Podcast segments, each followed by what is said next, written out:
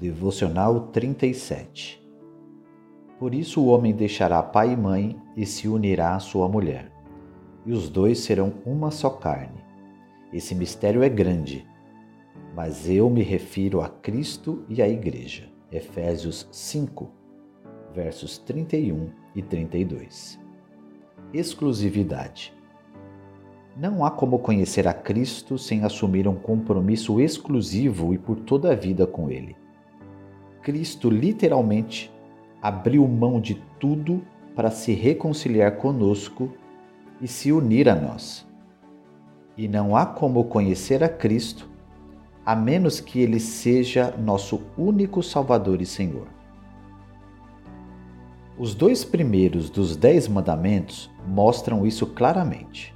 Isso significa, obviamente, que devemos ser sexualmente fiéis ao nosso cônjuge.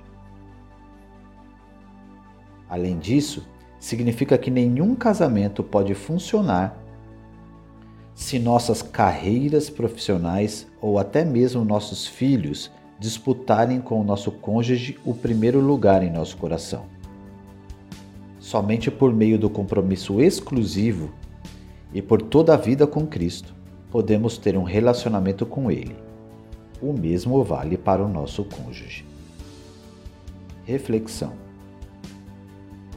Peça ao seu cônjuge que lhe diga francamente que coisas competem com ele ou com ela pelo primeiro lugar em sua vida.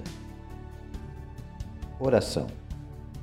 Senhor Jesus, eu te agradeço por considerar a igualdade com o Pai como algo do qual tu estavas disposto a te separar para nos ganhar.